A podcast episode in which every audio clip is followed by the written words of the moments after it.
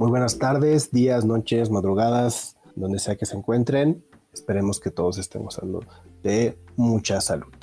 Iniciamos con esto el tercer episodio de la serie dedicada a la música de Jamaica, bueno, mejor dicho, a cuatro grandes eh, géneros musicales que son sin duda un legado al mundo. El ska, el rocksteady, dancehall y el reggae. Les pido entonces abrochen sus cinturones y que nos acompañen en este viaje. Comenzamos en 3, 2, 1.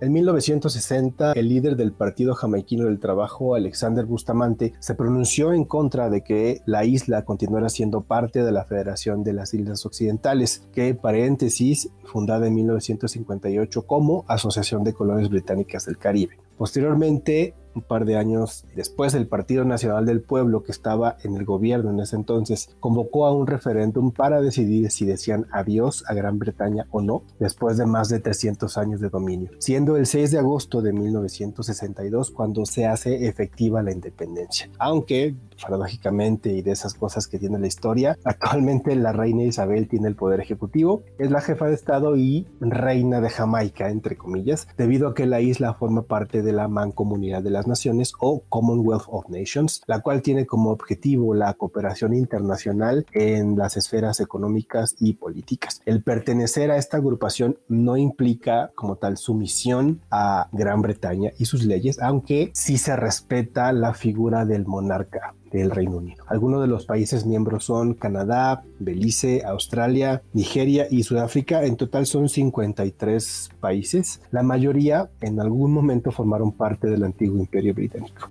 Y bueno, después de este brevísimo corte educativo histórico, sean bienvenidos a esta tercera estación Dancehall. Como antecedentes musicales de este ritmo tenemos al ska y al rocksteady. Por otro lado, el entorno convulso y turbulento de la Jamaica post-independencia, que germina en una sociedad en la búsqueda de su identidad, tanto política como social.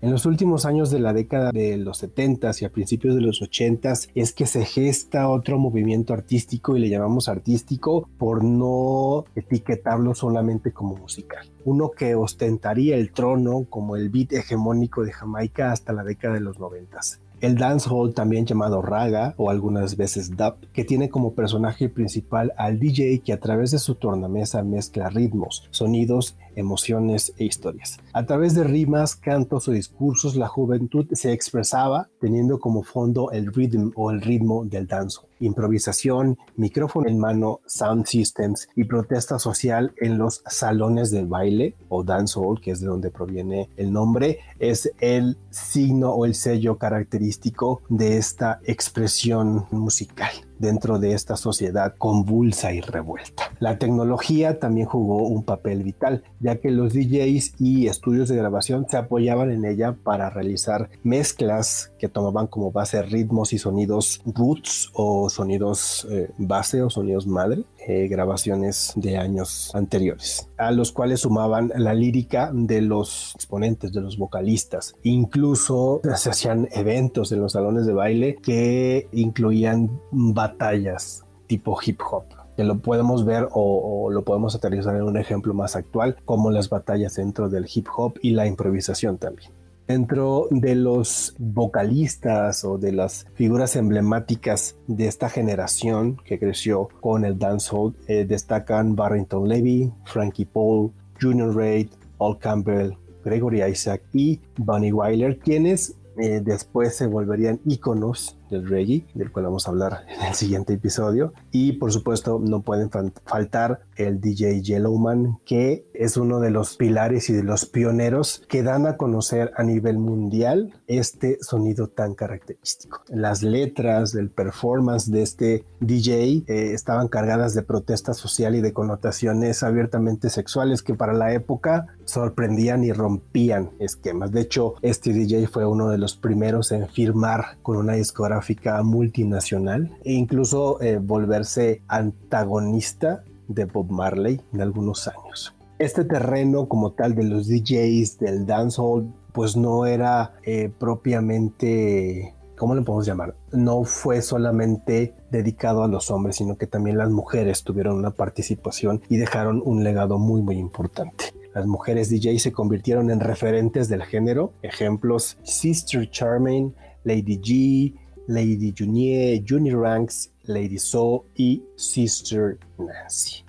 Mención aparte merece esta última. O'Flynn Russell Myers, mejor conocida como Sister Nancy, nacida un 2 de enero de 1962 en Kingston, Jamaica. Ojo con la fecha 1962, es la generación, bueno, nace eh, algunos meses antes de que eh, la isla se independizara del el dominio inglés creo que forma parte, la podemos introducir dentro de esta generación sandwich de la que les hablábamos en episodios anteriores. Nace en Kingston, Jamaica, y es considerada la primera mujer DJ de dancehall y del reggae. O'Flynn nace en un lugar cristiano y tradicionalista junto a 15 hermanos. Contrario a lo que la tradición social familiar dictaba referente a consagrarse al cuidado del hogar y sus hermanos y cuidar de la casa, Sister Nancy decide romper con esta estructura y busca su camino dentro de la escena musical jamaiquina, siguiendo los pasos de su hermano. Su padre también se dedicaba a la música desde el lado religioso. Su hermano, que fue, digamos, quien la fue jalando al mundo o a la escena de la música jamaiquina, le enseñó los primeros pasos. A los 16 años comienza Sister Nancy a subirse a la tarima y a pinchar los discos, ¿no? Como dijeron los españoles. En 1980, eh, el gran productor de reggae Winston Riley la lleva a un estudio y graba su primer single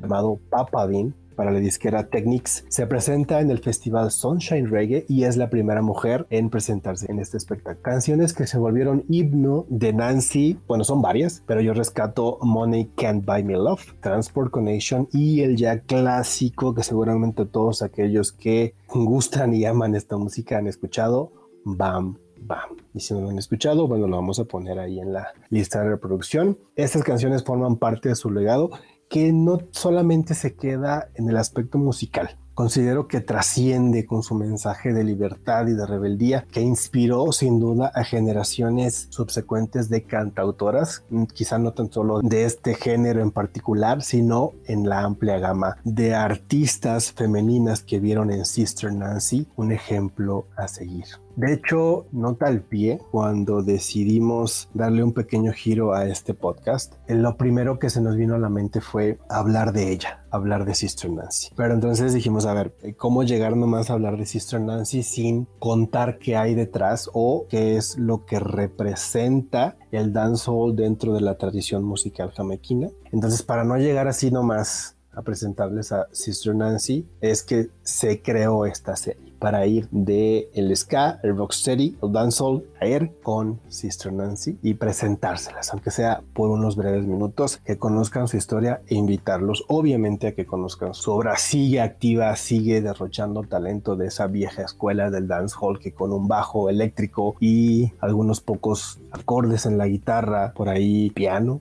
órgano. Con esos tres elementos básicos y clásicos, te transporta y te lleva y te, te anima. La verdad es que a mí me gusta muchísimo la música de Sister Nancy. Con este brevísimo repaso por el dancehall y por la figura de Sister Nancy hemos llegado al final de esta tercera parada. La siguiente, bueno, pues es el final y nos toca el rey siguiendo la cronología, nos vamos acercando más a los mediados de los 80s, principios de los 90s, que es cuando el reggae explota, digamos, comercialmente, pero tiene inicios que ya los fueron conociendo en los episodios anteriores que fueron mutando y que dieron origen al sonido que conocemos como reggae. Muchísimas gracias a Potencia Uma por el espacio, a Karen y a Kari por la edición y como siempre, obviamente, les recomendamos visitar el Facebook de Potencia Uma, así tal cual lo pueden buscar, pues para que conozcan el contenido de los demás podcasts que formamos parte de esta comunidad, por qué no decirlo de esa manera. Y pues nada, les prometemos trabajar en la lista de reproducción en Spotify para que puedan ir eh, conociendo y reconociendo los diferentes sonidos característicos de las estaciones que hemos recorrido, ska, rocksteady y dancehall. Ahorita, ¿no? Es esta que acabamos de, de hablarles. Nos vemos en el siguiente episodio y nuevamente muchísimas gracias.